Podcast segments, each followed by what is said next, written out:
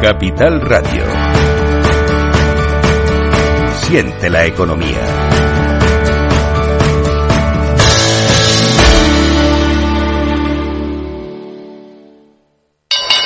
¿Te interesa la bolsa?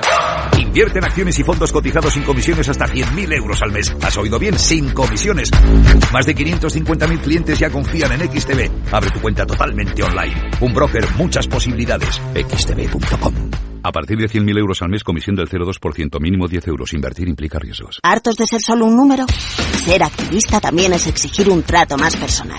Es llamar a tu médico por su nombre y apellidos y que él sepa los tuyos. El activismo de la salud tiene nombre y apellido. DKV Personal Doctor.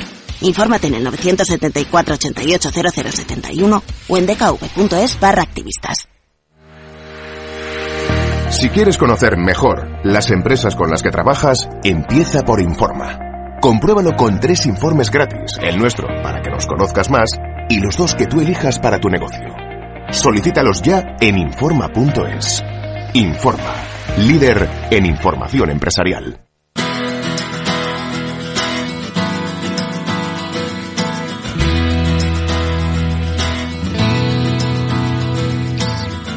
After con Eduardo Castillo.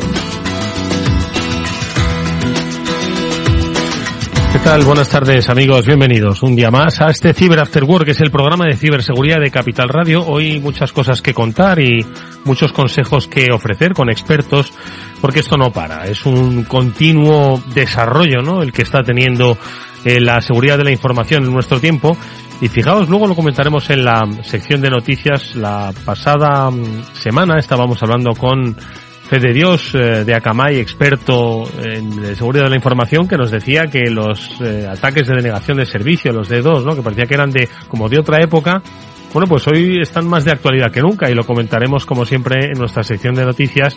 Lo haremos eh, con la ayuda de esa reflexión siempre sabia y ponderada de Pablo Sanemeterio y Mónica Valle, a los que ya pasó a saludar en este programa. Pablo, Mónica, ¿qué tal? ¿Cómo estáis? Buenas tardes. Buenas tardes, Eduardo. Pues muy bien, un lunes más aquí de ciberseguridad, dispuestos a hablar de las múltiples noticias que tenemos y con excelentes invitados. Excelentes invitados que ahora os decimos quiénes eh, van a ser, nos van a acompañar. Mónica Valle, buenas tardes, ¿cómo estás?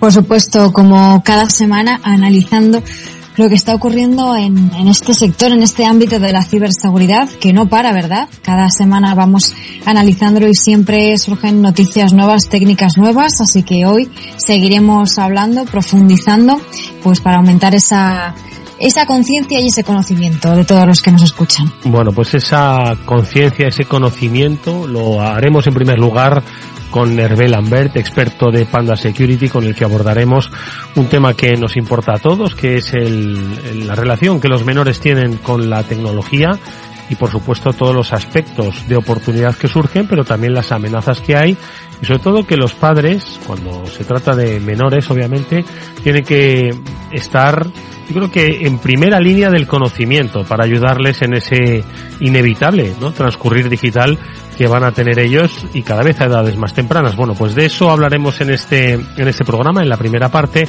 y luego hablaremos también de cómo pues las industrias van entendiendo, ¿no? que esto de la ciberseguridad es algo importante, es algo serio y en este caso la industria del seguro, lo hemos comentado en más de una ocasión, bueno, pues quiere acompañar a las compañías y por eso hablaremos con Elvetia, eh, con la compañía de seguros el eh, voz de Manuel Catalina, que es director de Novida Empresas. ¿Por qué? Porque hablaremos de un producto, un ciber riesgo que, un ciberseguro que han eh, sacado para, pues eso, evitar ciberriesgos. ¿Cuál es la cobertura? ¿Por qué lo hacen? ¿A quién está dirigido? Luego en la segunda parte del programa tendremos oportunidad de conocerlo más en profundidad. Y si nos sobran minutos, por supuesto que comentaremos pues los escenarios en los que eh, también se desarrollan los conflictos digitales. Eh, Federico y, nuestra compañera Ida eh, explicaban en el boletín informativo, bueno, pues eh, lo que sobreviene ahora mismo en Oriente Medio con una guerra que se ha desatado a propósito de los ataques eh, terroristas eh,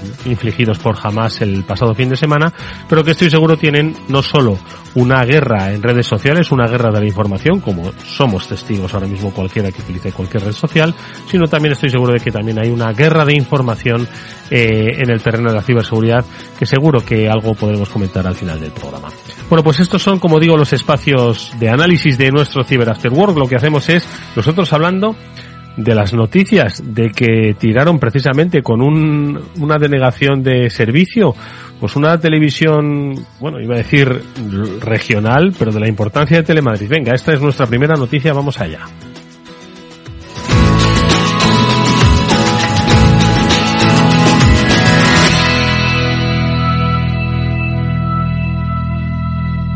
Eduardo Castillo en Capital Radio, After Work. Bueno, decíamos que Telemadrid sufrió un ciberataque hace unos días, eh, en la mañana del viernes, eh, un, un ataque de denegación de servicio, por lo que eh, no pudo emitir en directo pues más que tres horas, si no me equivoco. Lo ha contado BitLife Media de una manera muy detallada. Moni, ¿qué es lo que pasó exactamente? Pues efectivamente, un ataque de denegación de servicio, que es la técnica usada por un grupo, un colectivo de cibercriminales que se llama No Name 057, del que ahora hablaremos también, y esa es su técnica que utilizan siempre para, como sabemos, bloquear los sistemas, bloquear los servidores para que no den servicio. El ataque de denegación de servicio distribuido, en este caso, se basa en eso, en lanzar, lanzar muchísimas peticiones contra un sitio web, contra un servicio web, contra un servidor, de manera que se queda sin poder reaccionar, se queda totalmente colapsado. Y eso ocurrió con Telemadrid, ocurrió también con otro tipo de instituciones que ahora vamos a comentar también. Y lo que le pasó a Telemadrid en concreto es que no pudo seguir con su emisión en directo y tuvo que tirar de contenido enlatado durante ese tiempo porque no eran capaces. La página web, de hecho, también se vio afectada por este incidente. Pablo. Pues eh, precisamente decías, hablamos la semana pasada con, con nuestros compañeros de Akamai en los cuales nos referían a este tipo de ataques como unos de los ataques que estaban viendo cada vez más. Eh, son ataques para los cuales pues hay que estar preparado porque nos pueden ocurrir en cualquier momento, nos vienen de múltiples sitios a la vez y al venir un montón de, de peticiones o un montón de tráfico, dejan nuestros sistemas inutilizables para el resto de las personas que los quieran utilizar o el resto de usuarios legítimos. Entonces, bueno, pues este tipo de, ataques en general, pues son, son bastante fáciles de hacer y tienen este impacto tan visible, sobre todo en el que no podemos llegar a, utilizar los servicios normales de una compañía, en este caso como Telemadrid. Oye, Mónica, hablabais eh, de que se conoce un poco más el detalle, sobre todo de eh, un, una autoría, ¿no? No un AIM 057, que es al parecer no solo el que ha sido pues responsable o presunto responsable de este ataque sobre Telemadrid, sino también sobre otras webs de, de instituciones públicas. Sí, es que ocurrieron durante el pasado viernes, el 6 de octubre, el día que tuvo lugar en Granada la, la cumbre europea. Y bueno, pues de hecho No Name 057 es un colectivo cibercriminal que ha reivindicado ser el autor de este ataque informático y de otros muchos, eh, precisamente porque están vinculados con eh, Rusia. Eh, otros organismos atacados fueron el sitio web del Ayuntamiento de Granada, por ejemplo, su portal de turismo, otros sitios oficiales como los de autobús, los de metro, y no solamente eso, sino también otros organismos gubernamentales eh, españoles. ¿Qué ha pasado también? Pues más ataques de denegación de servicio, que nos lo estaba contando fenomenal Pablo, y eso es lo que ha provocado que todos estos sitios web pues hayan quedado colapsados. El Ministerio de Economía, su portal, e incluso el portal del Instituto Nacional de Ciberseguridad, INCIBE, aunque estos sitios web funcionaron con normalidad a pesar de eh, tener esas peticiones o esos ataques de denegación de servicio no se vieron comprometidos. Y bueno, eh, este grupo cibercriminal, este colectivo, lo que hace es que tiene un canal en Telegram con el mismo nombre donde va publicando la autoría de los ciberataques que va realizando, eh, incluso pues van publicando fotografías, noticias, jactándose de esos ataques y también publican algunos que van a hacer a continuación. España no ha sido el único país atacado, Alemania, Noruega, Francia, Canadá, Australia y la propia Ucrania está siendo víctima eh, mm. de ataques durante los últimos meses. Oye, Pablo, ¿es, es fácil levantar un, un ataque de denegación de servicio? ¿Cómo se responde ante un incidente de estas características? Se tiene, entiendo que es una, es un trabajo doble, ¿no? Como decía antes con la noticia de Telemadrid, pues tienes que sacar un telediario adelante y al mismo tiempo tratar de levantarlo, ¿no? Entiendo que eso, pues en, en, el, en el sector de actividad que se haya visto afectado. Sí, a ver, eh, es relativamente fácil de hacer. O sea, muchas veces te acuerdas cuando siempre pues decimos, oye, ¿quién me puede atacar a mí? Cuando muchas veces oímos a gente de, hoy, ¿por qué me atacan? Pues mira, te pueden atacar simplemente porque tengas una línea de comunicaciones como las que tenemos a día de hoy, cualquiera en nuestra casa o que tengamos una línea de comunicaciones potente, porque la que más, la que menos están en torno a los 500 megas, casi un giga. Entonces, con que tengas 10, 20, 30 líneas de esas a tu servicio, tú las puedes poner a atacar a este, a, tu objetivo. Y le dejas, pues con, imagínate, con 10 gigas de tráfico que le llegan y, y, él igual tiene una línea de 1. Entonces, 10 contra 1 no, no, no hay ancho de banda para responder. Entonces es relativamente sencillo de conseguir hacer el ataque. Por otra parte, eh, defenderte pues no es tan fácil. Ahí tienes que utilizar soluciones pues, como la de nuestros amigos que nos acompañaron u otras que hay en el mercado. Principalmente intentar que, que tengas el, este escudo de protección en la nube, que algunas veces hemos hablado también de, de otros que el propio Google o otras compañías ofrecen, para que ellos paren este ataque antes de que llegue a tus servidores. Y de esta forma pues consigues evitar que se saturen tus, tus, tu parte tecnológica. Esa es una de las, de las técnicas. La otra es pues que tengas fabricantes que dedican exclusivamente a prevenir este tipo de ataques. Que ya te digo, el que más, el que menos lo puedes poner en, en tu, en tu data center, pero lo más normal es intentar llevárselo hacia la nube y, y proveer este servicio desde la nube que, que como vemos, pues, hay varios proveedores que te ayudan a evitar este tipo de ataques. Bueno, pues estas son las formas ¿no? en las que se puede eh, afrontar un ataque de denegación de servicio. Eh, luego hay otros incidentes que son las brechas de seguridad. Nos contaba Mónica Valle al principio del año que este, iban a ser protagonistas. ¿Quién iba a decir que el, el, último trimestre del año iba a concluir con lo de los ataques de dos? Pero bueno, oye, las brechas de seguridad se siguen produciendo y sobre todo el efecto, ¿no? Que supone esas brechas de seguridad y ese robo de información porque te los encuentras pues al mejor postor en, en, en la dark web y es lo que ha pasado con una fuga de datos de, ¿de dónde ha sido exactamente? De un, de un, eh, ¿de qué servidor han robado millones de datos, Mónica?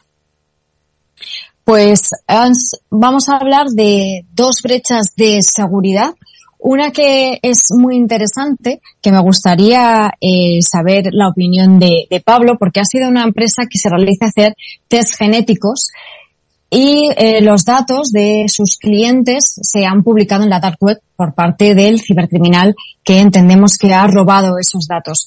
Lo curioso de este ciberataque es que no es un ciberataque como tal, por eso lo hemos llamado brecha de datos. Y eh, la empresa dice que lo están investigando pero que no han sufrido ningún tipo de ciberincidente, sino que creen que los atacantes lograron acceder a, a las cuentas, a algunas cuentas o a ciertas cuentas de los usuarios, de usuarios que habían reciclado sus credenciales de acceso, es decir, mm. que sus nombres de usuario y sus contraseñas las usaban en esta empresa, en su aplicación que se llama 23 y yo, 23 and me, y en, y en otras cuentas previamente comprometidas. Es decir, mm. a nosotros no nos ha pasado nada, sino que estos usuarios que han reciclado contraseñas y que además eh, no tenían el segundo factor de autenticación, se han visto vulnerados por, por eso. ¿Qué pasa? Que, bueno, algunos medios de comunicación dicen que se han puesto a la venta hasta 7 millones de datos, de cuentas, que es aproximadamente la mitad del número de usuarios de la plataforma. Esto es cierto que no está confirmado, pero de ser así, pues es verdad que es extraño, ¿no? Porque eh, si realmente 7 millones de, de, usuarios se han saltado esta norma básica, que lo hemos dicho tantas veces, seguro que Hervé ahora nos lo recuerda, ¿verdad? No reutilicemos esos usuarios y contraseñas. contraseña. Vale, pero realmente cómo han podido estos atacantes realizar este ataque, ¿no? Eh, conseguir todos esos eh, datos a través de, de, este ataque. Pero bueno, de momento esto es lo que se sabe y, el, y la empresa está pues eh, diciendo a sus usuarios que habiliten ese segundo factor de autenticación y que cambien sus contraseñas. Mónica, y el otro caso rápidamente, estamos hablando de 23 eh, and, and, Me, eh, pero el, el otro, otro, caso es, rápidamente es una operadora. De, un, sí. ¿Una operadora en dónde es? ¿En Portugal o dónde ha sido? es una operadora sí que, que tiene eh, muchos clientes aquí en, en España, sobre todo en Andalucía, porque es una eh, compañía de telecomunicaciones andaluza que ha sufrido una brecha de seguridad que ha expuesto datos de más de 100.000 usuarios. En este caso, se han puesto en contacto ya con esos usuarios mediante correo electrónico o SMS, así que los usuarios que no hayan recibido esa comunicación no tienen que preocuparse. Pablo, ¿algún comentario breve sobre estas dos brechas? ¿Qué te parece? Pues, a ver, en el, en el caso de, de a mí, eh, evidentemente, pues hombre, lo crítico del, del dato que estás exponiendo, ¿vale? Porque el material genético que sea expuesto en Internet, pues eh, de momento igual eh, no nos parece tampoco especialmente grave, ni creemos que vaya a ser algo como muy comprometido, pero eh, sí que es cierto que en el futuro, pues igual si alguna aseguradora deja de asegurarte porque tienes un gen X que sea propenso a determinada enfermedad o similar, pues igual ya te empieza a preocupar. Me parecen muchas cuentas, sobre todo el volumen de cuentas que se han visto, que ninguna, o sea, que estuvieran reciclando contraseñas. Ya sabemos que en general la, la, la ciberseguridad no es algo que, que, brille en general por todos los usuarios y que todos tengan una, una contraseña diferente para los servicios, etcétera, pero es uno de los ejemplos claros de por qué decimos tantas veces que hay que eh, utilizar una contraseña única, hay que usar segundos factores de autenticación, etcétera. De todas formas, a mí me parecen muchas. No descarto que, oye, que dentro de todo el, paquete este de datos que está diciendo esta gente que está a la venta o que está filtrado, eh, haya una parte de, datos inflados. Es decir, igual has entrado en 100.000 o 200.000 cuentas y dices que estás en, en, mm. en, varios millones. Por otro caso, el otro lado, pues en el caso de, la operadora, pues lo, que desgraciadamente ya hemos visto en otras muchas operadoras los datos de los clientes que por un problema o una brecha de seguridad acaban expuestos en Internet y pues como tantos otros casos de quizás de extorsión de ransomware que, acaban pues los datos bancarios, direcciones, etcétera, de la gente pues al acceso de cualquiera que tenga un poquito de ganas de hacer el mal. Bueno, pues como habréis visto, eh, hay mucho de cultura de ciberseguridad, de, en lo, que subyace, ¿no? En, en las causas, ¿no? De estos dos casos de, eh, brecha de datos, robo de información y de cultura de, ciberseguridad es de lo que vamos a hablar ahora, pero claro, de la que nosotros debemos inculcarle a los menores en su relación con la tecnología. Venga, vamos enseguida a hablar de este tema con nuestro invitado, con Herbel Lambert. Vamos con esa sintonía del espacio seguro que nos encontramos con Panda.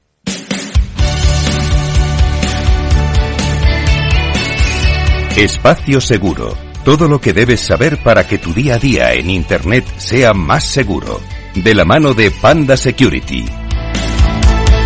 Bueno, pues estaba pensando, lo decía Mónica, ¿no? Que, que dice, ahora Hervé nos va a hablar de lo de las contraseñas seguras, de no repetir las contraseñas. Pero claro, si nosotros, los adultos, todavía no sabemos qué hacer con las contraseñas, cuál es la cultura de seguridad que debemos darle a los menores. Hoy son protagonistas de nuestro espacio seguro porque el Observatorio de la Ciberseguridad en Internet que realiza Panda Security ha querido abordar este interesantísimo tema.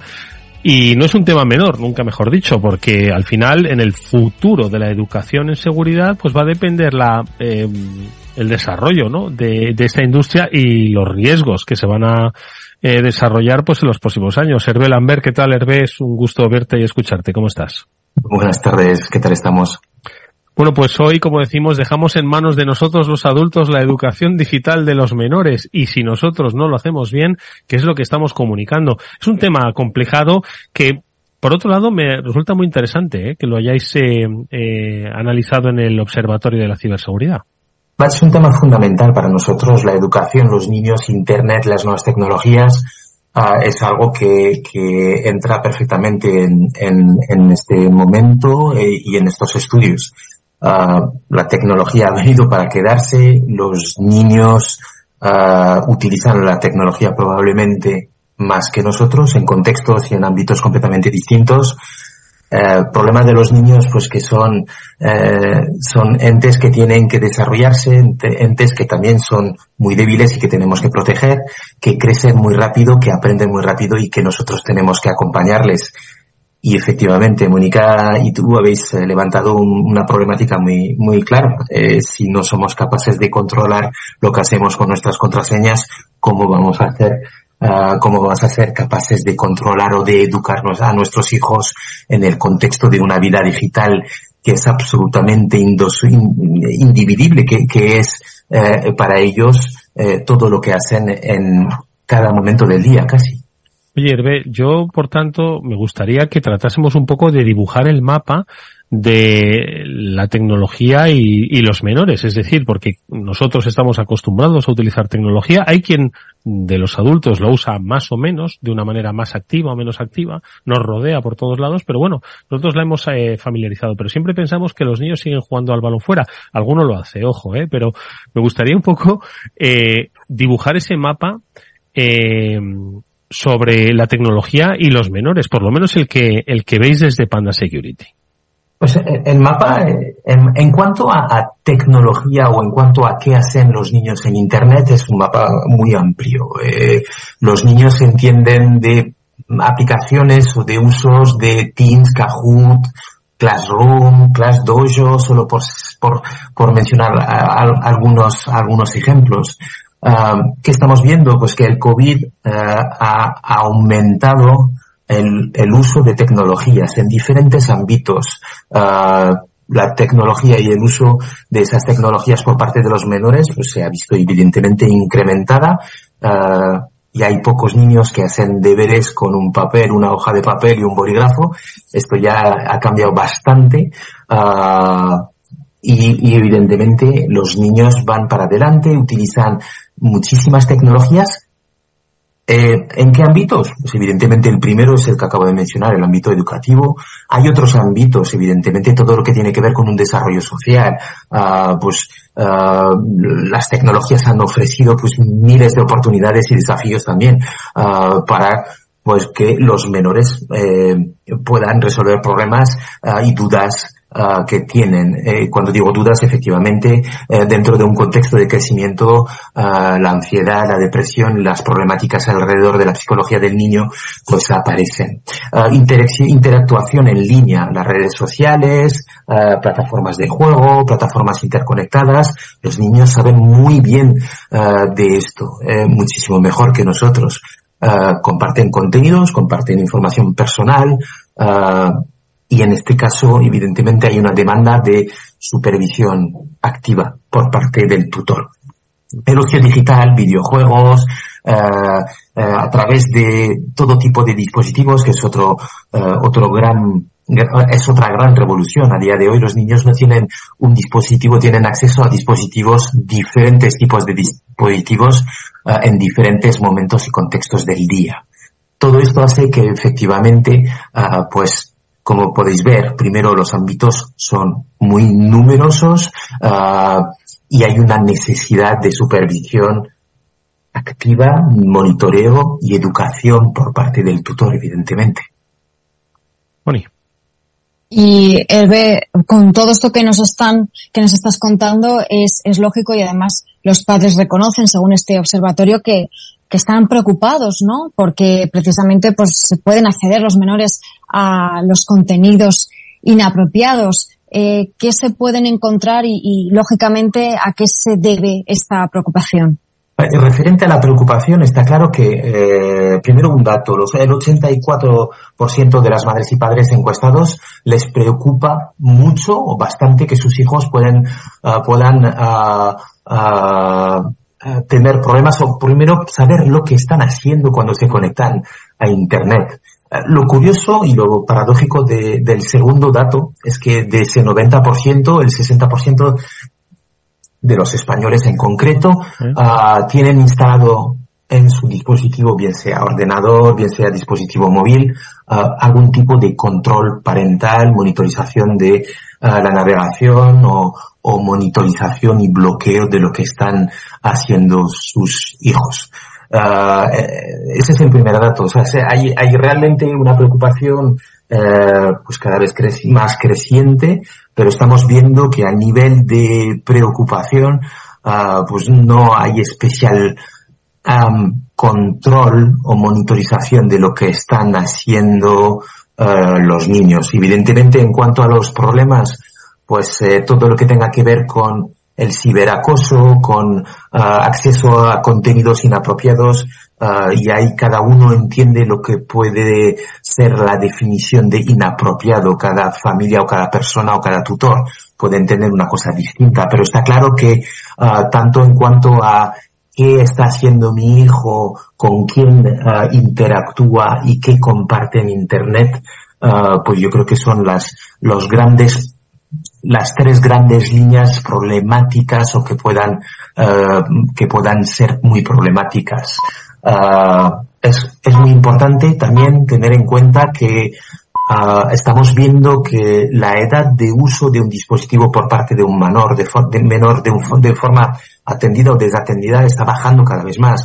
Uh, estamos viendo, creo que todos nosotros, niños en un carrito de bebé uh, con un dispositivo enfrente de él y, y bueno, pues eh, muy habitualmente está viendo una serie, viendo un dibujo u otras cosas, casi les diría, os diría que, que sin interactuación de, de los padres. Eh, y, y, eso evidentemente es un problema. O sea, antes nos centrábamos mucho en el problema de los uh, de la adolescencia, que es una etapa uh, muy compleja, pero es que estamos viendo que, que desde que un niño tiene un dispositivo en la mano uh, hasta que ya ha crecido mucho, y cuando digo mucho es por lo menos más allá de los 15 años, los niños necesitan, necesitan ser acompañados, acompañamiento, necesitan, necesitan que uh, les ayudemos, necesitan que estemos aquí para también explicarles cosas buenas y cosas malas.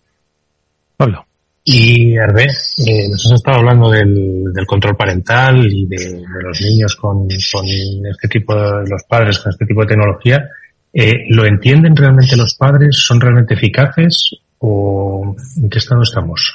¿O cómo se usa? Porque yo creo que perdonadme que os interrumpa, muchas veces da la sensación de que ponen el control parental y ahí se y ahí se paran, ¿no? Y piensan que el control parental pues pues lo hace todo y sin embargo las cifras contrastaban que decía Hervé, ¿no? Dice un 90 por, un 80% le preocupa que accedan a contenidos no deseados, ¿no?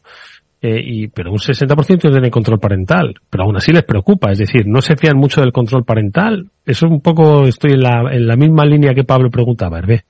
Sí, a, a, ver, aquí hay, hay, hay muchas cosas. Primero, el, el, el control parental tecnológicamente hablando es eficaz.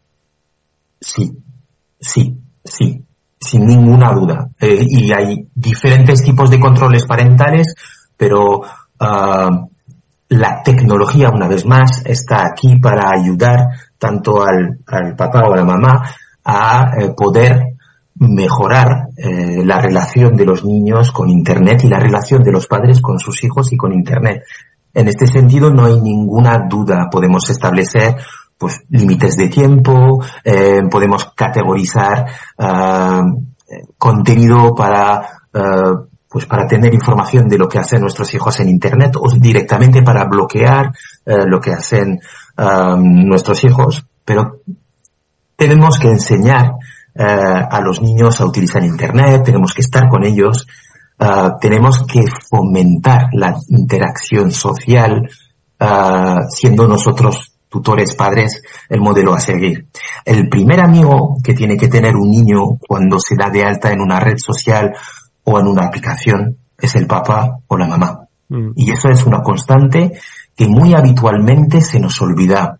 Uh, más allá de tener una tecnología que me permite bloquear, uh, bueno, primero ubicar mis hijos donde están, una, una ubicación GPS en tiempo real, uh, localizar el dispositivo evidentemente, crear zonas geográficas para que yo esté informado cuando entra mi niño en la zona del colegio o cuando sale de dicha zona. Control, control de dispositivos móviles en cuanto a aplicaciones, puedo definir el límite de tiempo de, uso de una aplicación, cuándo puede utilizar dicha aplicación. Todo esto uh, son cosas que hace la tecnología y un botón del pánico. Estoy hablando, estoy pensando en Panda Dom Family, que es el control parental que nosotros tenemos en Panda y que vendemos, que tenemos, que estamos comercializando. Y hay un sinfín de, de características y de funcionalidades. Pero, y es una muy buena pregunta. ¿Los padres saben utilizar la tecnología que hay detrás de un control parental? ¿Los padres son capaces de, ah, más allá de bloquear los horarios de, ah, de, bueno, pues de uso de una aplicación, de una tecnología, son capaces de entender lo que hace la tecnología y saben lo que hacen sus hijos en Internet. No lo sé. Claro, no lo saben, eh, y, pero entiendo que las herramientas son fáciles de usar, fáciles de entender, porque además hay, hay muchas herramientas, Hervé. Sí, hay, hay muchísimas herramientas que son cada vez más completas, que tienen sistemas de configuración que realmente son muy sencillos, que proveen de información a los padres de una forma en tiempo real, rápido y que se entiende y que son muy entendibles. Eh, todo eso está claro. Eh, lo que lo que no podemos hacer es uh, y sí lo podemos hacer porque tenemos que fomentar, concienciar y concienciar es explicar a los padres que más allá de, uh, de instalar un control parental hay una parte hay un trabajo posterior y ese trabajo posterior es hablar con sus hijos acompañarles preguntarles directamente y, y, te vuelvo a decir creo que en las redes sociales hay algo que es muy importante el primer amigo que tiene que tener un niño independientemente de la edad que tenga yo creo que es el padre. Eh, en las redes sociales nunca uh, he tenido problema con mis hijos por ser directamente un amigo o, el primer amigo que han tenido mis hijos. Uh, y creo que es fundamental. Creo que es fundamental porque uh, si bien cuando mis hijos cruzaban la calle al principio les acompañaba, creo que en Internet era fundamental y es fundamental acompañar a nuestros hijos uh, dentro del proceso de formación tecnológica, formación a las herramientas, formación a la tecnología y evidentemente hay un plus que se llama las, eh, las herramientas de control parental que me permiten uh, a mi padre tener información uh, y en el caso de que sea necesario también poder, poder poner límites y bloquear el uso de ciertas, de ciertas, bueno, definir reglas y que se respeten las reglas. Mm. Mónica. Y luego, Hervé, podemos abrir otro debate. Bueno, de hecho, el observatorio abre otro debate, ¿no? También sobre la privacidad, ¿no? El uso, el acceso que, bueno, instituciones, que organismos pueden tener sobre los datos de los menores. Podemos hablar de entornos escolares o de otros, pero bueno, si nos ceñimos a este, ¿qué implicaciones puede tener también en cuanto a la privacidad más allá, pues, de las relaciones en el entorno escolar que tenga el menor?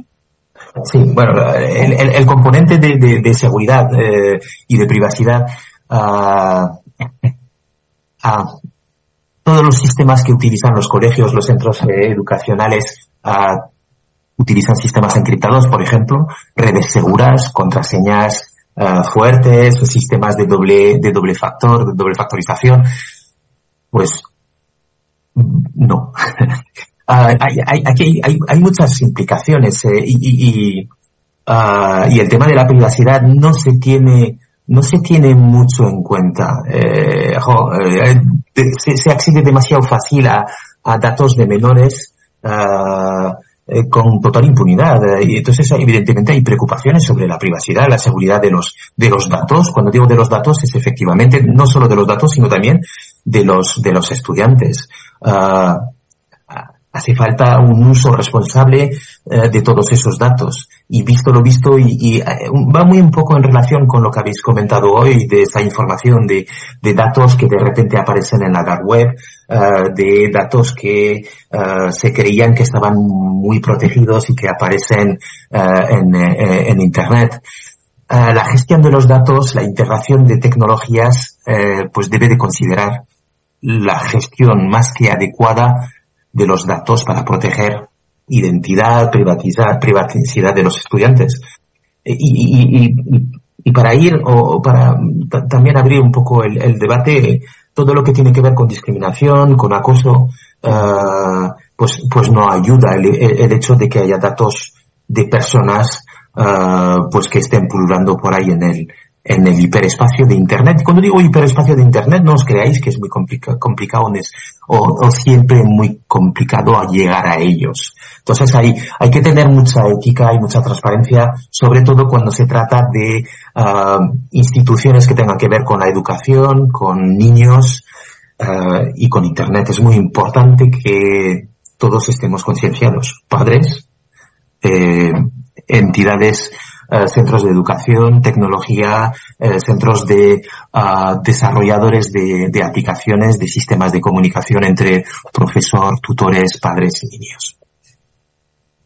Y bueno, de verdad, como os ha ido contando, hemos visto, hemos ido abordando las distintas eh, visiones y los distintos puntos importantes de, del tema de los menores en, en, Internet y el uso de las tecnologías. Yo creo que es el momento de darles una serie de consejos a, a, nuestros oyentes, más allá de un poco del control parental que hemos estado hablando, pues qué otros consejos les podemos dar. Pues lo primero es la formación. Insisto en acompañar, uh, acompañar a los, a los niños y, te diría que independientemente de la edad que tengan, ¿eh? se puede acompañar, se puede ser amigo de un adolescente en las redes sociales, de un niño ya más mayor o de un niño pequeño. Creo que es muy importante. O sea, y, y, y, hay muchas recomendaciones de buen uso, muchas, muchas guías de buen uso para las familias. Creo que es importante que los, que los educadores y padres pues eh, también compartamos esas guías con nuestros hijos formación, formación y Mm. dar el ejemplo. Cuando digo dar el ejemplo es, ah, si a mí no me gustan las redes sociales, ah, pero mi hijo quiere estar, yo tengo que estar. Luego, en cuanto a, en cuanto al tiempo, creo que es súper importante limitar el uso del, de las tecnologías, de los dispositivos. Eh, creo que tenemos que adaptarnos a la edad de nuestros hijos, eh, en el sentido de que si mi hijo es pequeño, el tiempo va a ser pequeño, si mi hijo crece, voy a poder ampliarle el tiempo, pero desde luego uh, no pasarnos en cuanto a horas. Un niño no puede estar horas y horas y horas delante de la pantalla de un dispositivo. Es, es, es inasumible psicológicamente, es muy problemático. Uh, y insisto que hay edades, distintas y, y, tiempos distintos, pero creo que es muy importante poner uh, un límite al uso uh, razonable y que ese límite eh, esté entendido, acordado por, por el niño y el supervisor. Mm. Y bueno, pues limitar el uso, pero también limitar los contenidos. Yo creo que es muy importante conocer las herramientas que utilizan nuestros hijos, uh, saber qué utilizan, entender lo que hacen, por qué no monitorizar uh, su uso de aplicaciones, uso de Internet. Uh, hay muchas cosas que son súper lícitas y muy interesantes. Lo que se trata es de acompañar a nuestros hijos para que uh, pues su convivencia o su vida digital sea segura, lícita y, y plena en, en, en, positivo. Y luego, pues evidentemente, el, el, uso del control parental, en concreto, insisto que Panda Security tiene un control parental que se llama Panda Dom Family, uh, que está disponible en internet uh, en www.pandasecurity.com y creo que es muy interesante, por lo menos, poder dar uh, o poder tener herramientas que nos permitan entender lo que hacen nuestros hijos. Yo creo, Hervé, que has dado con la clave final, ¿no? Al final eh, de lo que se trata es de que incorporemos eh, pues los tutores, los padres, los profesores, incorporemos eh, eh, a la educación básica que nosotros le imprimimos, eh, civismo, eh, saber convivir, eh, el saber eh, compartir, bueno, pues yo creo que debemos incorporar ¿no? Eh, una educación digital y tecnológica y no pensar que esa cae de, del, del, del, cielo, como quien dice, ¿no? Tenemos que incorporarlo a los programas educativos, pues, de cada familia. Y yo creo que las herramientas existen y lo que es necesario es que los padres tomen conciencia de la responsabilidad que tienen en ese acompañamiento. Y sobre todo lo que decía Hervé, ¿no? Que tenemos que ser los primeros amigos en la red social y los primeros que les vamos acompañando en el descubrimiento de las tecnologías. Como siempre son unas eh, muy buenas reflexiones las que nos ha dejado Hervé Lambert, el experto de Panda Security que nos ha acompañado en este espacio seguro en un tema, yo creo que muy importante, es clave para el futuro y sobre el que obviamente seguiremos hablando. Como siempre es un placer escucharte, Hervé. Muchas gracias y hasta muy pronto. Muchas gracias a vosotros, el placer es mío. Un saludo.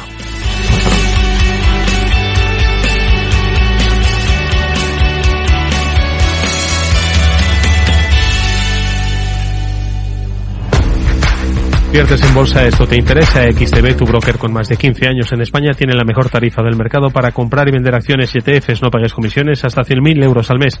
Si inviertes en bolsa o quieres empezar, más sencillo imposible. Entras en xtb.es, abres una cuenta online y en menos de 5 minutos compra y vende acciones sin comisiones. Además, con atención al cliente las 24 horas al día. ¿A qué estás esperando? Miles de clientes ya confían en xtb.es. Un broker, muchas posibilidades. A partir de 100.000 euros al mes, la comisión es del 0,2%, mínimo 10 euros. Invertir implica riesgos.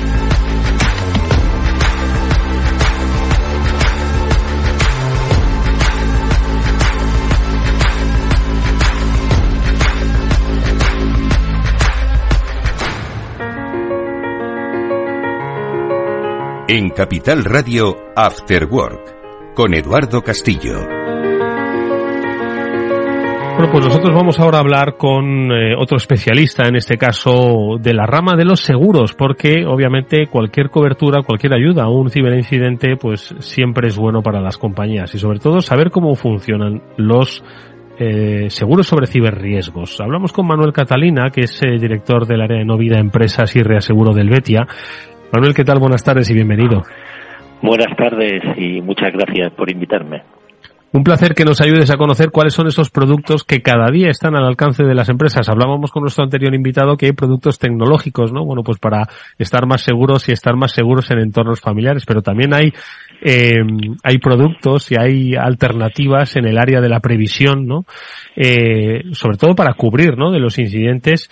Eh, y especialmente a empresas que desconocen mucho sobre el mundo de la ciberseguridad. Y entiendo que es en ese contexto en el que vosotros habéis analizado que puede haber no solo oportunidades, sino también coberturas, ¿no, Manuel? Efectivamente. Eh, nosotros eh, acabamos de sacar un producto eh, para cubrir, eh, bueno, tus oyentes saben, porque está, escucho de vez en cuando tu programa, que bueno, que hay miles de ataques informáticos, que esto es un tema que cada vez hay más y que producen pérdidas a las empresas, por muy bien que nos protejamos. Es decir, siempre alguna vez mm, puede caer, eh, caernos eh, un siniestro que cada vez eh, son más comunes eh, en cualquier causa de ciberdelincuencia. En ese caso, pues igual que cuando tenemos un incendio porque han fallado los sistemas de prevención, pues allí está la compañía de seguro para darle una serie de, de coberturas o de la primera cobertura que le damos es un teléfono eh, 24 horas, 7 días a la semana para ayudarle a solucionar su problema. Y después de ello una serie de de coberturas, que, como si quieres, eh, ahora las explico, para Eh, paliar esos daños que, como saben tus oyentes, porque eh, habláis mucho de ello, eh, pues cada vez, por desgracia, son más comunes. Eh. Por lo, eh, el otro día decía, eh, no sé, es decir, en el mundo las pérdidas económicas por culpa de los ataques cibernéticos son mil millones de, de dólares, es decir, un trillón de dólares, una cosa, una cosa bárbara en el mundo, aunque muchas veces no son tan conocidos como cuando se incendia una casa, porque todo el mundo lo ve, pero muchas empresas tienen ciberataques, tienen pérdidas y no y no lo no sale tan publicado porque nadie quiere tampoco decir, oye, me ha pasado, ¿no? Sí, siempre hemos comentado eso, Manuel, que al final el, eh, un ciberincidente no se ve, solo lo sufre la compañía que, que lo está padeciendo y lo que quiere es, lo decíamos al principio del programa, eh, levantarse cuanto antes de este de este ciberincidente, ¿no? Por lo tanto, yo creo que tener una cobertura, como bien explicabas, pues es es, eh, es lo mejor que les puede pasar. Eh, son empresas además que si bien tienen eh, un, componente tecnológico, igual no tienen, como muchas otras empresas, si no pasa nada, una cultura de ciberseguridad tan arraigada, ¿no? Y, son un poco ajenos a esta, a este aumento de los riesgos. Por lo tanto, ¿cuáles son un poco esas coberturas que, que ofrecéis con este seguro de ciberriesgos, Manuel? Vamos a ver, nosotros tenemos eh, cuatro paquetes, cuatro, no cuatro paquetes porque la póliza eh, las tres primeras van todas de, obligatorias o todas de serie, ¿no? Primero, la, lo que antes decíamos, una respuesta ante incidentes cibernéticos, en la que no solo damos una respuesta de intentar solucionar el problema, que para además ello nos hemos aliado con Telefónica, que es la que da el soporte tecnológico de eh, ese intento de eh, mm, recuperar, lo primero, recuperar, es decir, se me ha bloqueado, oye, de, lo primero, el servicio que nosotros damos, oye, esto no es un ataque, esto y, y, nos salimos, oye, esto sí es un ataque y empezamos todos los técnicos a ver cómo se puede solucionar ese ataque, ¿no? Mm. Por otro lado, esta respuesta ante los incidentes cibernéticos no es solo tecnológica, sino también legal, mm. comunicándole a nuestros eh, clientes qué los pasos que tiene que seguir, porque como sabéis, pues hay que dar muchas veces eh, mm, comunicación a los clientes, hay que dar parte a, a, ciertas instituciones. Entonces, mm. este servicio no es solo tecnológico, sino también legal, de todos los pasos que tiene que ir siguiendo ante cualquier ataque informático. Mm. Este Oye, luego sí. ya todo en los costes de estos procedimientos legales, forenses, de comunicación de crisis, de gestión de vulneración de la privacidad, coste de gestión de privacidad de tercero, de remediación posterior de vulnerabilidades, es decir, todo esto es el siguiente paso que nosotros damos, es decir, ¿qué cuesta todo esto? Es decir, esto tiene un coste, a informar a todos nuestros clientes que le han robado los datos, no sé qué, etcétera, ¿no? Es decir, esto tiene una serie de costes, pues a las que la compañía eh, está, está para responder a eso. Después de, después de la primera, que es todo lo que tiene eh, informarle de los pasos, también decirle los eh, los, los, los puntos que tiene que llegar. Luego eh, también eh, otro, otra cobertura, esta sería la segunda, pues serían todas las responsabilidades por seguridad de las redes, responsabilidad de la gestión, posibles sanciones administrativas, no porque no se haya comunicado, sino porque luego haya visto que había algunas brechas que tenían que haber tenido. Y por vulneración de datos y cosas Multas así. y sanciones eh, por, mm, también por la parte de las tarjetas de crédito, de los PCI, difamación, por si alguien, bueno, pues es que claro, luego ya ya empezamos que aquí puede haber muchos temas, vulneración de los derechos de propiedad intelectual, que se hayan podido, que nos puedan, eh, todas estas responsabilidades por seguridad de, y privacidad y sanciones administrativas sería como la segunda la segunda parte no porque claro es decir si a ti te roban tú eres el responsable y claro cualquier cliente tuyo te puede pedir responsabilidades y luego por algo pues yo sé es decir que antes decía de la clínica, bueno, pues al final alguien puede pedirte Pero... sanciones, puede pedirte eh, responsabilidades. Sí, sí, sí. porque tú tenías que tenerlo muy bien sí, guardado. tenías que haber preservado la privacidad de esos Efectivamente, es decir, tú eres el responsable. Hay unos malos que tú eres perjudicado, pero tú al final aquí eh, eh, tienes la responsabilidad del dato. Que la gente no es consciente, ni mucho menos, porque Además cree, eh, porque todo el mundo piensa en que mm, ejemplo de empresas que nosotros estamos pensando como asegurado, mm. pues puede ser un colegio. Un colegio tiene todos los datos de los niños. Mm. Es decir, que.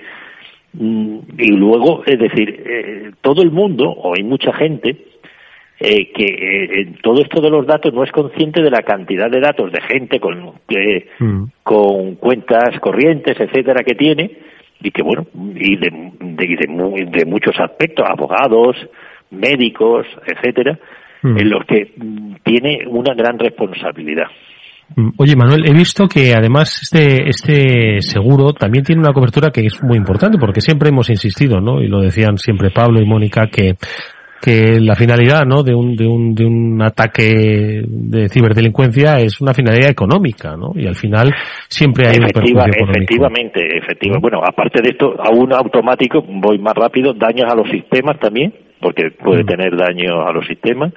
Gastos de ajuste de interrupción del negocio, si se tiene que parar unos días porque eh, no eh, no puede seguir funcionando porque tiene lo, pues también eh, los gastos de a los que se pueda incurrir y luego ya eh, la, la, lo otro, la otra cobertura la que tú me decías que es también todo lo que es lo que es podríamos llamar phishing, es decir, todo lo que es fraude por transferencia, robo de identidades eh, digital, extorsión por ciberdelincuencia, eh, robo de fondos personales, hacking telefónico, phishing a terceros, por suplantación de identidad, todo esto también ya de una manera optativa, una parte y otro obligatorio, estaría cubierto.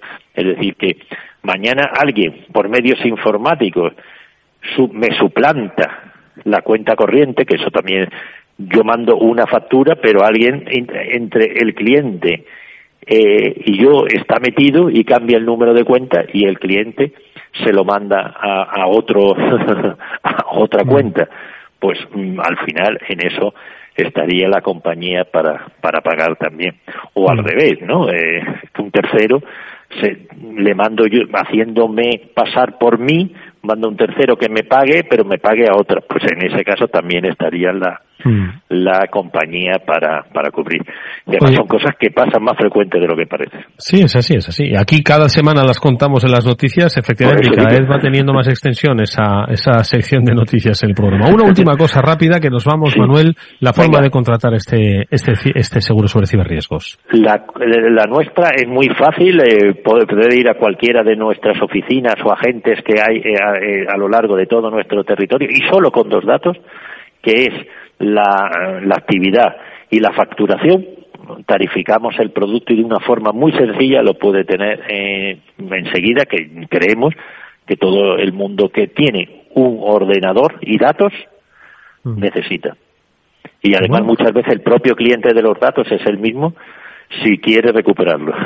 Porque bueno, pues es, es una fórmula muy sencilla y sobre todo con una amplísima cobertura para eh, como habrán escuchado nuestros oyentes, eh, dar respuesta a todo lo que sucede hoy en día en eh, cuando se produce un incidente de ciberseguridad. Nos lo ha explicado con mucho detalle Manuel Catalina, que es director del área Novida y Empresas eh, y Reaseguro de Helvetia, al que deseamos mucha suerte con este seguro de ciberriesgos. Ojalá no lo tengan que aplicar mucho. Y, y, a seguir esta acción tan buena que es enseñar a la gente de los peligros que hay también en, en las empresas por parte de estos ciberdelincuentes. Manuel, muchísimas gracias. Mucha suerte. Gracias a vosotros. Venga, hasta adiós, luego. Adiós. Bueno, pues yo creo, Pablo Mónica, eh, estabais escuchando a nuestro invitado, que yo creo que no solo es un, una muy buena herramienta, ojo, para dar una cobertura a posibles eh, ciberincidentes, sino también es una vía para que las empresas pues empiecen a aumentar su cultura de ciberseguridad, porque al final eh, solo conocer a que le da cobertura, yo creo que eso ya les predispone a tener pues una actitud bastante más segura frente a los incidentes, ¿no te parece, Mónica? Sí, y además de eso también es importante recalcar que, bueno, pues a la hora de implementar o de contratar este tipo de seguros, las mismas compañías aseguradoras exigen unos mínimos, ¿no? Entonces eso ya te está poniendo también pues unas determinadas herramientas, soluciones y estrategias que tienes que implementar para poder acceder a esas pólizas, lo que también veo interesante, ¿no? Al final, todo lo que sea añadir esas capas de seguridad será siempre muy positivo. Oye, pues eh, pues ahí nos tenemos que ir y ahí lo vamos a dejar. Yo creo que con esa reflexión buena que ha hecho que ha hecho Mónica Valle a propósito de, oye, cómo van a funcionar y hablaremos mucho más en profundidad los seguros sobre ciberriesgos. Pablo, no nos da más tiempo para eh, darte como siempre las gracias, decirte que yo no sé si en Bapasec que en tu empresa ofrecéis todavía, seguros todavía no ofrecéis, pero bueno, muchas otras soluciones sí, ¿verdad? No, seguros todavía no, pero ofrecemos soluciones y ofrecemos servicios de seguridad para que las empresas estén más seguros y que puedan afrontar esta digitalización de la mano de, expertos en ciberseguridad. Y que nos vamos, Pablo. Que nos vamos, Pablo y Mónica. Gracias como siempre. Y nosotros nos despedimos hasta mañana en el Afterwork que volverá a las 19 horas.